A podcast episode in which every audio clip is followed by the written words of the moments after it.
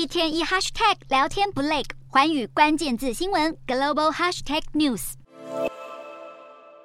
特斯拉上海厂是特斯拉汽车首座在美国本土以外的超级工厂。自二零二零年开始，特斯拉就向欧洲与澳洲等十几个已开发国家出口上海厂所制造的特斯拉汽车，并且在二零二零年底开始投产 Model Y 汽车。而现在位于北美洲的加拿大也买得到中国产的 Model Y 电动车了。路透社二十四日报道指出，特斯拉自本月初开始就将上海生产的 Model Y 汽车运往加拿大，并设立本季度生产九千辆的目标。值得一提的是，在价格方面，这款由后轮驱动、具有运动型多用途汽车风格的 SUV 跨界车，将比加拿大市场现有的长城版汽车便宜一万多加币，折合台币大约便宜了二十二万多。特斯拉网站也指出，加拿大的消费者将可以在五月至七月期间收到中国产的 Model Y 新车。